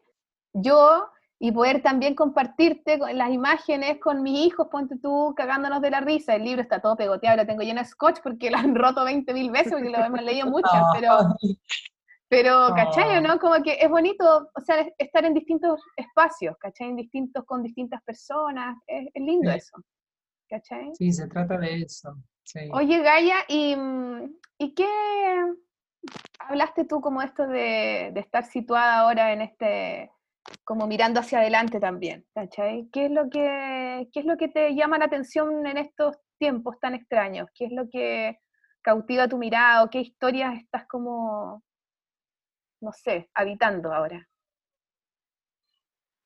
Una pregunta muy específica. Sol.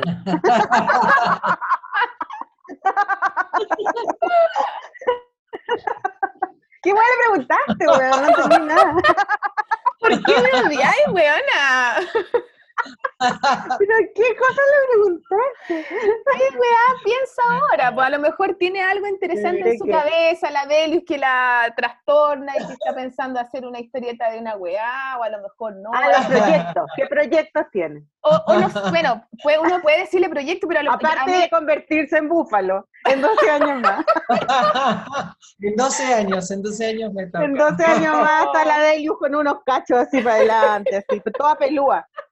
No, porque es que lo que pasa es que si digo proyecto, huevona, como que a, a mí a veces no me gusta esa pregunta porque es muy como, bueno, y que- como de trabajo. Y a lo mejor, no Mm. sé, hay veces que uno habita en un lugar donde decir, sabes que últimamente no, no estoy queriendo dibujar porque estoy interesada, no sé, en escuchar cierta música y estoy practicando la flauta travesa, no tengo idea, como que uno, no sé, pues, ¿cómo estáis ahora? No todos el son hippies, no todos son hippies como tú, Sol. No, sí, yo no tengo Todo el mundo no es hippie. Yo estoy limpiando fotos, huevona, eso estoy haciendo. No todos son así, pues, Sol. Bueno, pero, pero eso es, lo, es un ejemplo, pues, huevona, pero la de Sí, él te estoy. ¿Por qué me hueáis, Maliki? Yo te amo. Ya de, no sé, porque es para echar la talla nomás, pues, gallo. Te amo, huevona, te amo. Ay, qué risa. Ya, dale, dale, dale, cuenta, cuenta. Bueno, eh, no sé, les puedo decir así lo que, lo que estoy haciendo. Sí, estoy haciendo proyectos. eh, hace un montón que estoy con un libro que lo quiero terminar para un, para un amigo, para una editorial que tiene un amigo brasileño, Antonio, no sé si lo conocen, el de, el de la residencia Sao Joao, que me lo quiere editar, que es un libro sobre, también sobre apuntes y sobre un diario de viaje a Brasil y eh, una pensadora feminista que se, llama, se llamaba Lelia González.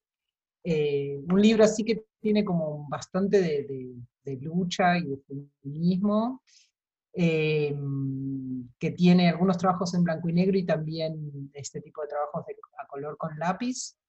Y les puedo así contar que cuando trabajo y cuando dibujo, eh, escucho charlas sobre filosofía, eh, sobre el estoicismo. ¿Qué es el em, estoicismo? es una corriente filosófica que tiene que ver con, bueno, con cómo vivir. Medio todos los filósofos se preguntan eso, ¿viste? Cómo vivir. Es antigua, eh, de la antigua Grecia, como son casi todas las corrientes. Bueno, después como que las retoman los filósofos de Pero ahora. los estoicos son como que son así, como sin pasiones, ¿o no? Una cosa así, en lo estoico, algo estoico. Algo estoico, yo me imagino como algo estoico así como digno, como... Sí, como que no, no se rebaja, no, no, es, no es dramático, ¿cachai? Es como, es como ser sueco así. Sí, no, y como, como vivir en armonía, ¿viste? Como con los demás también, no hacerte problemas por las cosas que no te tenés que hacer problemas.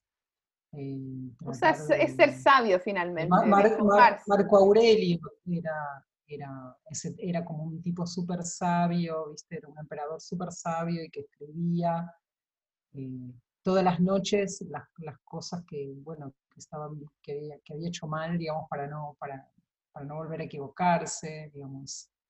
fue un tipo muy querido, un, eh, emperador muy querido, y, bueno, nada, eso, me, me interesa eso y me, me interesa eh, no sé, me, gusta mucho el Bosco y estoy viendo como el Bosco y este otro, ay, ¿cómo se llama? Bruegel. Sí, Bruegel. Estoy muy fanática de Bruegel, de Peter Bruegel, el viejo, y, em, y nada, cómo trabajaban y los grabados que hacían y esas composiciones tremendas con un montón de personajes que, están todos haciendo al mismo tiempo. Hace poquito me vi una, me vi una charla sobre en el, del museo este del Prado, de una restauradora, sí, de, la, de la, una restauradora que restauró un, cuadro de Bruegel que se llama no sé si se llama la, danza de la muerte o algo de la muerte, pero que es tremendo, es tremendo y es como una composición súper compleja con miles de tipos y cada situación te va mostrando una miseria humana diferente, pero además, pero en realidad es muy bello también porque está súper bien dibujado y coloreado, entonces eso como que me fascina. Digamos, nada, pensar eso, como todo el laburo parsimonioso que hizo el tipo para imaginarse cada escena, porque en realidad es una película, ese, ese cuadro es una película. Hay una narrativa adentro, ¿no? Hay una, puff, me, me, impresiona muchísimo, muchísimo eso. Eh, tipo de narrativa, eso que manejaban antes, ¿viste? Y tal vez eso, cómo pensar cómo llevar eso tal vez a la historieta, o cómo, no sé, eso me curioseando ahora. Y hago ese tipo de cosas, la verdad, y a veces, qué sé yo, escucho un poco de música clásica y, como te, te, contaba recién por el chat, em, me, preocupa un poco tal vez, ¿no? ¿Qué, mundo le vamos a dejar a, nuestros hijos y cómo hay que hacer, cómo, cuáles serían como los engranajes que hay que tocar para desactivar algunas cosas que están haciendo pelota a la humanidad, porque es cierto, como que a uno también lo que decía, como que eh, te dicen, bueno, el planeta se va a acabar.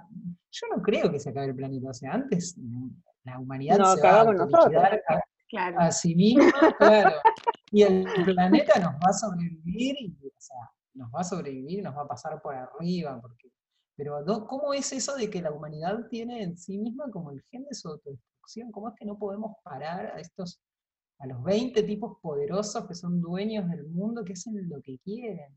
Y ayer pensaba, porque eso creo que tiene que ver con una ansia de inmortalidad, como un miedo a la muerte, ¿no? Esa cosa de tener, tener, tener, tener mucho, pero en realidad también están haciendo, o sea, están haciendo mierda su, propio futuro, digamos. Es como, como que hay una contradicción ahí, como que no les interesa porque se van a morir, pero igual es como no tener miedo a la muerte, no sé, no sé. O sea, eso me, Yo encuentro que es como, un es como gente desvinculada de, la tierra misma, como del lugar en el que está, ¿cachai? Como que viven tan alejados de. Se han preocupado con la plata, más bien. Por eso, y de dejársela a sus hijos. Pero por la plata, por tener muchas casas, tener muchos autos, tener. Sí, poder. es poder. Es poder, poder, poder. Sí. Mm. Eh, Así que bueno, nada, esas cosas, pero bueno, nada, pensando también eh, cómo, cómo hacer para que las cosas no me lleven tanto tiempo. Eh, porque a veces, bueno, tratar de pulir eso, ¿no? Que está bueno el estilo y todo, pero bueno, decir, bueno, eh, pulir un poco más esa cosa parsimoniosa, que tratar de, mejorarla un poco, que las cosas no me lleven tanto tiempo. Eh, pero, pero bueno, no, sí. y, los, cómics de, los sueños ¿No los vas a, publicar como un libro? Sería lindo tener ese libro. Quiero tener ese libro. Yo también. Sí, ¿O no? ¿Cierto? Sí, me encanta, weón, me encanta. Eso, eso, ese proyecto de los sueños lo encuentro hermoso, Gaya. Sí, publica un libro de estos, tan bonito. Sí, voy a publicar. Y ahí esta tercera serie que, o sea, hice, la, hice una serie de 10 que eran sueños míos, 10 sueños míos, 10 sueños de amigos, y ahora vienen 10 sueños que ya lo empecé de personajes históricos. Hay, hay muchos personajes históricos que tuvieron sueños así como reveladores. Muy, importantes, muy reveladores. Eh, el primero es de Einstein. No sé si sabían que Einstein, la teoría de la relatividad, la hace inspirado en un sueño que tuvo así de adolescente. Einstein se, soñó que se deslizaba por una colina de nieve así virgen con unos amigos y que de repente vieron Han Solo en la Guerra de las Galaxias cuando hace ¡pum! con, el, con, la, con la manija en la nave y todas las estrellas hacen ¿Vieron esa escena? sí, que entra como que todo como... que la nave va a la velocidad de la luz. La velocidad de la luz, eh, eso. Claro, bueno, Einstein le pasó eso, soñó algo así, que se deslizaba con un trineo y levantaba la cabeza y miraba el cielo y como que el trineo iba tan rápido, tan rápido, tan rápido que las estrellas es como que se quedaban quietas, digamos, como que tuvo una supervisión. Y, y está eh, está eh, documentado, Einstein siempre dice que soñó eso, y ese sueño lo inspiró para hacer su teoría de la relatividad y un montón de otros estudios que hizo después que tienen que ver con el tiempo, con el espacio. Entonces, eh, hice una historieta sobre eso, después hice, la segunda que hice fue de Mary Shelley, que vieron que ella estaba como súper enganchada con el galvanismo y el tema de revivir a los muertos con electricidad y qué sé yo, que era un tema muy de la, de la época y bueno, y, que en esa, en esa ese desafío que hicieron en esas vacaciones con Lord Byron y el esposo de ella, y estaba el otro médico, no me acuerdo cómo se llama, que decíamos, bueno, escribamos un cuento, ella eh, soñó, ella en, la introducción de Frankenstein, en la edición de Frankenstein, ella ahí hace toda una introducción donde cuenta que lo soñó. Eh, eso, que tuvo como una visión, un sueño, y bueno. ¿Y lo soñó ahí en ese fin de semana? En ese fin de semana, sí, de un plumazo lo escribió. Que además era muy joven, no sé si tendría 18 años, era una pendeja, pero muy chiquita, muy chiquita. Oye, ¿qué onda esos viajes que van y escribamos un cuento el fin de semana? Sí, sí. Imitemos eso, hagamos eso. Sí, re. Hagamos un retiro, un retiro culturoso. Claro. sí, muy bueno, muy bueno. Y leían y escribían. Y después, no sé, hay otros. Paul McCartney también soñó Yesterday. Eh, después, ¿quién más? Eh, Abraham Lincoln soñó su propia muerte, que yo calculo que eso también, el pobre, ¿no? Debería, eh, debería oler que ya estaban confabulando contra él. ¿Y tú has soñado cuánto, sueños premonitorios? Premonitorios no, pero sí como de despedida. Con mi papá que falleció, ahora van a ser dos años, eh, a los dos, tres días que se murió, me despedí, vino a despedirme. Eh, mi abuela también me pasó eso. Eh, y no, premonitorio no, pero ¿sabéis qué?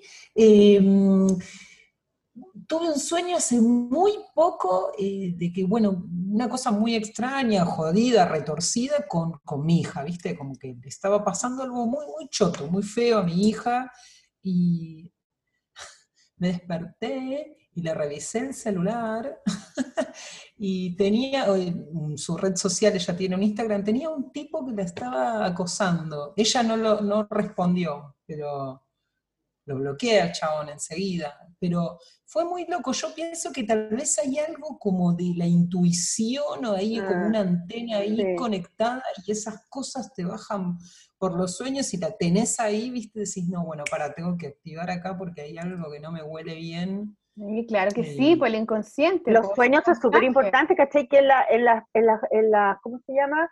Eh, en las comunidades indígenas, el sueño siempre juega como un papel como fundamental. Por ejemplo, en, la, en los mapuches, eh, las machis, ellas, incluso las machis y, y- y los tipos de, de, mm, del Tíbet, ellos sueñan que van a ser una machi, eh, el tipo del Tíbet sueña que va a ser el Buda, ¿cachai? Como que va a ser el este sacerdote o esa, es un sueño que tiene, que tienen cuando son chicos y tienen, y cuentan el sueño y dice ya, y, con, y por el sueño ellas son machi. Tienen que, ¿cachai? Que es una weá como súper decidora. Y la cabra podría no decir nada, se podría quedarse allá, ¿cachai? Porque me acuerdo que yo leí una entrevista de la machi esa que tomaron presa, ¿te acordáis, Sol? Sí, ¿cómo era su nombre? No me acuerdo.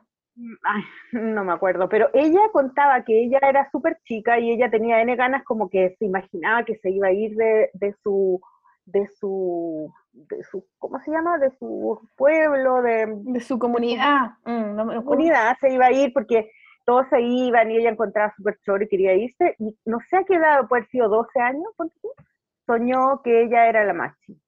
Y ella le contó a su familia y todo, ya listo, ahora ella es la machi, y la llevaron como a hacer, eh, a estudiar todas las plantas, a estudiar todos los árboles, y ella decía que estaba súper enojada porque ella no quería. Decía, yo no quería, yo quería irme, ¿por qué tengo que ser la machi?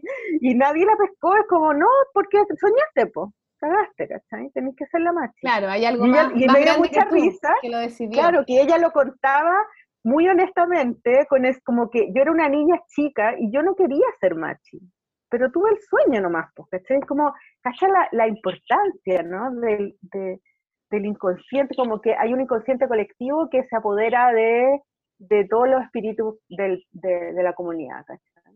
Y entonces, y eso yo creo que uno lo ha perdido, pero, pero funciona, los muertos aparecen en los sueños, ¿cachai? Sí. Operan un montón de No, bueno, cosas. a mí me parece lo de las antenas, yo, yo creo que sí, que, que- que existe, que vos tenés una sensibilidad y la, digamos, y interpretás cosas de tu entorno. y Oye, que tenés que tener como una sensibilidad, una antena y te va llegando determinada información y el cerebro te la muestra, o sea, tu mente te la muestra y te dice, mira, esto es así. Claro. Oigan, eh, estamos llegando al fin. Uh, Me encanta, lástima me encanta el tema de los sueños, pero está- hemos llegado a un fin. Justo era la parte más entretenida, Sol. Sí, weona, por la puta. Pero podemos quedar con la Delius otra, otra, en otra oportunidad. Y pueden ver el trabajo de la Delius. Y Delius, eh, tu muestra se veía con las fotos que tú compartiste en tu Instagram, increíble. Qué ganas de haberla podido Muy ver. linda. Ah, Y sí. te agradecemos este tiempo de haber conversado. Sí. Así Muchas que gracias, Delius. Gaia, Gaia, Gaia, nos vamos con Sofía Viola. Nos vamos con Sofía Viola, que es una genia total. Sin marearme. Me gusta este tema. Sí, me gusta este tema porque es de. Está buenísimo para cerrar porque es para arriba. Ella tiene mucha onda y es una chica que se, se, se toma un vasito de vino y la pasa bien. Como toda, como uno misma, weona, como uno misma. Como una misma, como una misma. Ah, Si no, ¿para qué? no? Si no, ¿para qué, weona? Si no es con vino, ¿para qué? Linda, pucha, Delius, que te vaya súper bien. Y gracias Sí, por bueno. estar con nosotras. Gracias por darnos este tiempito. Sí, te queremos mucho, Bueno. Delio. Y también te quiero mucho, Maliki. Sí, también quiero conversar, quiero conversar contigo, Maliki, de los gatitos, quiero conversar contigo. Ay, mis gatitos lindos. Sí, son tan lindos. Los amo, estoy enamorada de mis gatos. Son hermosos. ah, Sí. Alberto Brescia decía que un dibujante cuanto más gatos tenía, mejor dibujaba. A ver, ah, voy a dibujar mejor. Yo, Hermoso. Oye, chiquilla. Chicas, yo también las quiero. Sí. Y les quiero agradecer. que la pasé re bien y que ¡Ay, weona! Saquémonos una foto, una foto, weona, para poner en el Instagram. Pongan sus caritas lindas. Caritas lindas. Para que me peino. Yo tengo como las luces ahí. Ya, chiquillas. Un, dos, tres. La polola. ¡Epa! Otra vez, la última vez. Una no es ninguna. ¡Eh! ¡Esa! Ya, chiquillas. ¡Bravo! ¡Aguante la polola!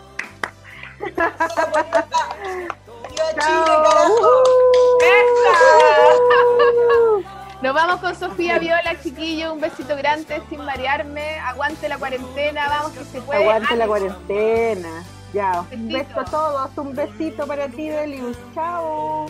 He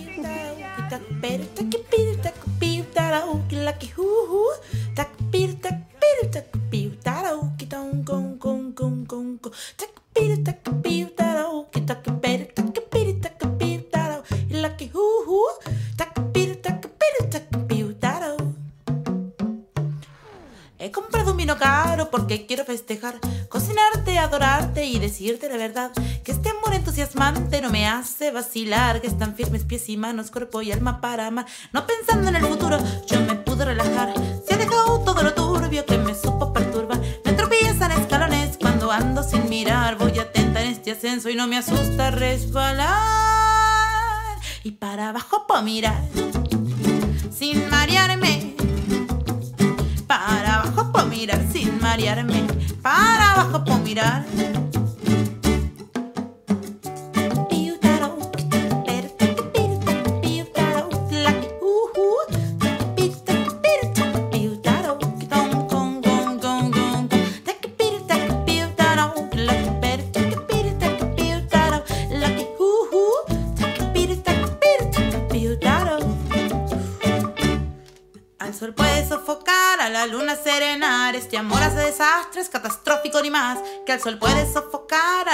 Serenar. Este amor hace desastres, catastrófico ni más.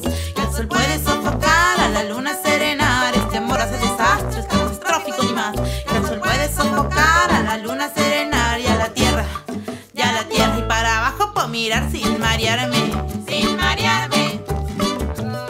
Para abajo puedo mirar sin marearme, sin marearme, sin marearme. Y para abajo puedo mirar sin marearme.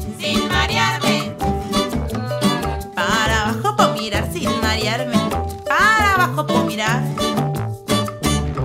Este amor se va elevando, va al espacio sideral. Baila cumbia en las estrellas y en la tierra baila un vals. Atraviesa piedra de aire y en el agua puede nadar. Suele ignorar fronteras y se sabe emborrachar.